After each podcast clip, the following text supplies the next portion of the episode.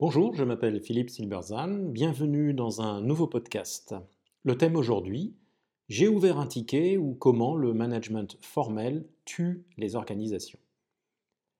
Il y a quelque temps de cela, je devais intervenir dans une conférence et, euh, Covid oblige, cette conférence était hybride, c'est-à-dire qu'elle se tenait à effectif réduit avec une large partie de l'audience connectée en ligne. Je devais donc utiliser un micro. Quelques instants après le lancement, j'ai senti que mon micro fonctionnait mal. L'interaction difficile que j'ai eue avec le support technique de l'organisation invitante a été, je pense, très illustrative de l'impasse dans laquelle s'enferme souvent le management moderne lorsqu'il se pense rationnel et repose sur des modèles mentaux contre-productifs, en particulier celui de la formalisation du travail sous forme de processus et de règles. Celle-ci crée une distance entre une action et ses effets, ce qui a pour effet de déresponsabiliser les acteurs et les coûts induits pour l'organisation sont très importants. Nous avons tous connu des situations folles avec un support technique. Le technicien, plein de bonne volonté, pris dans des procédures qui rendent impossible une résolution facile parce qu'informelle du problème.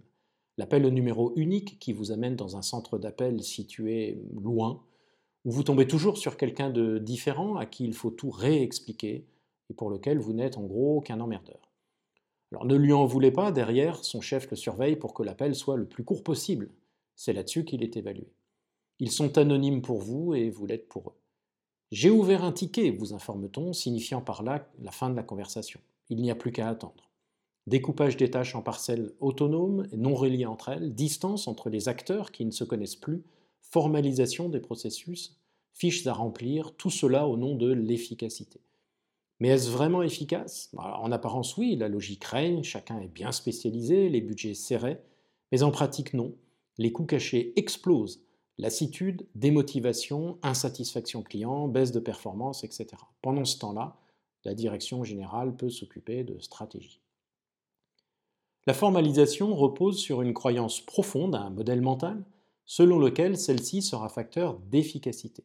C'est l'héritage du modèle mental manufacturier de Frédéric Taylor, caractérisé par un changement uniforme, synoptique, c'est-à-dire dirigé par le haut, dans lequel le pouvoir créatif est retiré aux ouvriers, aux gens de la base, et confié à l'encadrement, au sommet.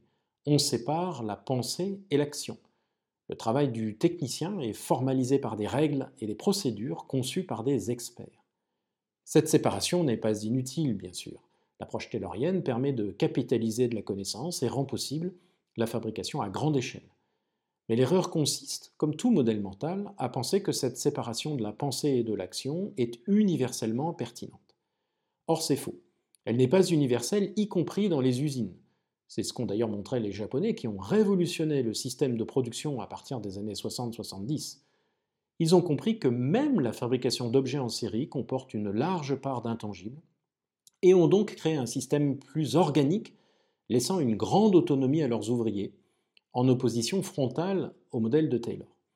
Mais les limites du Taylorisme apparaissent encore plus fortement dans le domaine des services. Le service, c'est une situation entre personnes où l'implicite et l'incertain règnent en maître.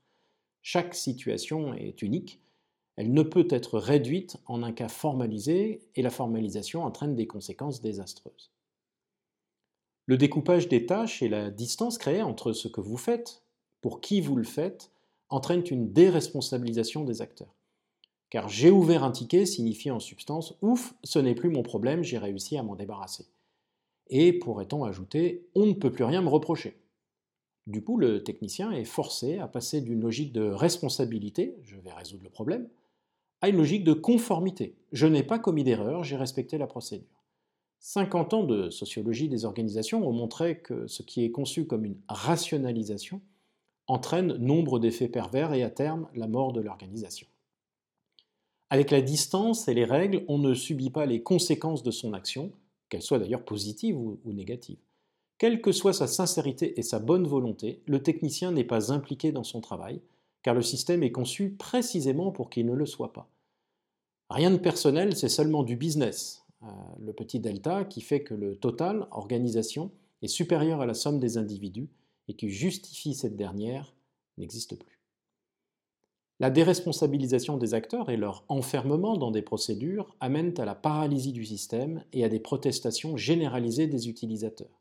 La façon d'y remédier consiste généralement à nommer un nouveau responsable, à créer un échelon hiérarchique spécialisé, avec un manager à poigne. Mais cela ne fait qu'aggraver les choses, car le paradoxe de cette déresponsabilisation, c'est qu'on appauvrit par le bas et qu'on staffe par le haut, essayant de compenser la perte en ligne par une suradministration encore plus éloignée du terrain. Le responsable, terme, d'ailleurs mal choisi, va simplement ajouter des règles et des procédures et par sa seule présence ajouter de la consommation d'énergie et de la perte en ligne. On sait que l'ajout d'un niveau de hiérarchie augmente la charge des collaborateurs de 10% environ, ce qui est énorme. L'organisation est alors prise dans une spirale du déclin. La formalisation entraîne la déresponsabilisation du terrain qui mine la performance, ce qui entraîne un nouvel effort de, formalisation, et la boucle est bouclée. Le système est de plus en plus formalisé, de plus en plus managé, de plus en plus isolé du terrain. La dépense d'énergie augmente, la production de résultats tangibles diminue et l'organisation s'épuise. Ainsi donc, mon micro est en panne, le technicien a ouvert un ticket, celui-ci arrive dans la base de données. Au même moment, à l'autre bout du bâtiment, une photocopieuse cesse de fonctionner. Un autre ticket arrive dans la base. Que doit traiter le technicien en premier? Mon micro ou la photocopieuse? Eh bien, ça dépend des priorités. Ça dépend du contexte. Dans certaines circonstances, la photocopieuse va être, prioritaire. Par exemple, le PDG en a besoin, un client très important l'attend pour prendre son avion et il est en retard. Tandis que dans d'autres cas, ce sera le micro dans mon cas, 70 personnes dans l'amphi et autant en ligne et la conférence a déjà 10 minutes de retard. Autrement dit, la décision va dépendre du jugement du technicien, c'est-à-dire d'une appréciation subjective, son collègue aurait peut-être décidé autrement, et circonstanciée, la prochaine fois pourrait être différente, de la situation. Le choix va dépendre de l'urgence, de l'importance des acteurs, de leur poids politique, mais aussi de, la relation que le technicien a avec le demandeur, de sa représentation propre des priorités de l'organisation, qui peuvent différer d'un technicien à l'autre. Il ne va pouvoir exercer correctement son jugement de professionnel que s'il est familier de l'environnement dans lequel il évolue, que s'il en fait partie. Nous avons tous vécu cette situation où il connaît la solution avant même que vous n'ayez fini de décrire le problème, car il connaît la salle, il vous connaît vous, et voit tout de suite le truc. C'est d'ailleurs toujours un moment de grâce parce que profondément humain. Seule l'implication de long terme du technicien avec le terrain aux côtés des acteurs permet de développer cette expérience et cette familiarité. Et ça, ça ne rentre pas dans une feuille Excel. Cet ordonnancement de priorité et plus généralement les conditions de son intervention peuvent-ils être, peuvent être formalisés par des règles? Ça serait beaucoup trop compliqué et pas du tout anticipable. Imaginons que l'organisation mette en avant son orientation client. Si le PDG attend sa copie en urgence et que le micro est nécessaire pour une présentation client, qui passe en priorité? Pour le formaliser, on se retrouverait à devoir imaginer toutes les situations possibles pour les formaliser a priori, avec bien peu de chances que toutes les situations aient pu effectivement être envisagées. En outre, ces règles ne feraient jamais l'unanimité et seraient toujours contestées, en particulier par ceux qu'elles ne favorisent pas.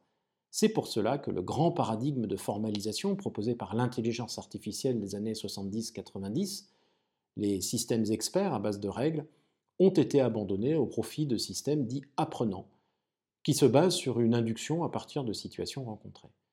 Mais cette approche de formalisation souffre d'une autre difficulté, sa très grande fragilité à la situation inédite. Si elles peuvent aider, ni la formalisation a priori, ni celle a posteriori par l'apprentissage par induction ne peuvent remplacer concrètement le jugement humain face à une situation d'apparence très simple mais en fait très complexe, comme une bête panne de micro. Mais pourquoi pense-t-on que la formalisation est nécessaire? Tout simplement parce que le management ne fait pas confiance aux techniciens pour résoudre au mieux et de façon efficace les problèmes techniques. L'absence de confiance est le méga modèle mental du management actuel. Pour que le système soit efficace compte tenu de cette absence de confiance, il faut donc retirer l'initiative au technicien, et son action doit être guidée par les experts qui l'auront formalisé. Experts en qui on peut avoir confiance. Et pourquoi donc? Eh Bien parce qu'ils vont énoncer des règles explicites et donc vérifiables et mesurables. Mais surtout parce que ces règles permettent de ne plus dépendre des humains. La règle, cet objectif est permanent, tandis que les humains vont et viennent. C'est la logique même de la bureaucratie que de dépersonnaliser l'action collective. C'est parfois une force, mais c'est souvent une faiblesse. Bien sûr, une bonne, organisation sur une base de spécialisation ne nuit pas, mais un autre modèle mental est préférable, celui qui laissera le terrain gérer les problèmes. Plus on est proche du terrain et plus on fait confiance aux acteurs qui y sont, moins leur travail nécessite de formalisation. Moins il nécessite de formalisation, moins ce travail a besoin de remonter et d'être supervisé, et plus l'organisation se libère de ce coût immense. En apparence, le coût facial peut augmenter, mais en pratique, ce sont les coûts cachés qui diminuent considérablement. Ces heures gaspillées par les acteurs de terrain, cette lassitude devant la persistance éternelle des dysfonctionnements qui entraînent démotivation et cynisme. La confiance est donc la clé de la performance de l'organisation, ça n'a rien de nouveau, mais semble complètement perdu de vue par les dirigeants, enfermés dans des logiques de contrôle. Le cercle vicieux par lequel l'absence de confiance entraîne une formalisation qui déresponsabilise et qui à son tour entraîne une baisse de confiance semble difficile à briser, et pourtant c'est la clé. Bien souvent, l'argument qu'on me donne est lié à la taille de l'organisation. Vous comprenez, Philippe, quand on était petit, on pouvait être assez informel, mais maintenant qu'on est grand, il faut des process, de la rigueur, sinon on va faire n'importe quoi. Or, l'idée que la croissance d'une organisation entraîne nécessairement la mise en place de processus formalisés n'est qu'une croyance. Ce qui assure la cohérence d'une organisation, qu'elle soit petite ou grande, ce ne sont pas les processus formalisés, car ceux-ci peuvent la détruire, mais ces modèles mentaux profonds. Le manque de confiance est souvent le résultat d'une perte de conscience de ces modèles, et c'est par leur redécouverte plutôt que par une fuite en avant de formalisation qu'il faut commencer. Merci de votre attention. Vous pouvez retrouver cette chronique et bien d'autres sur mon blog www.philippe-silberzan.com. À bientôt.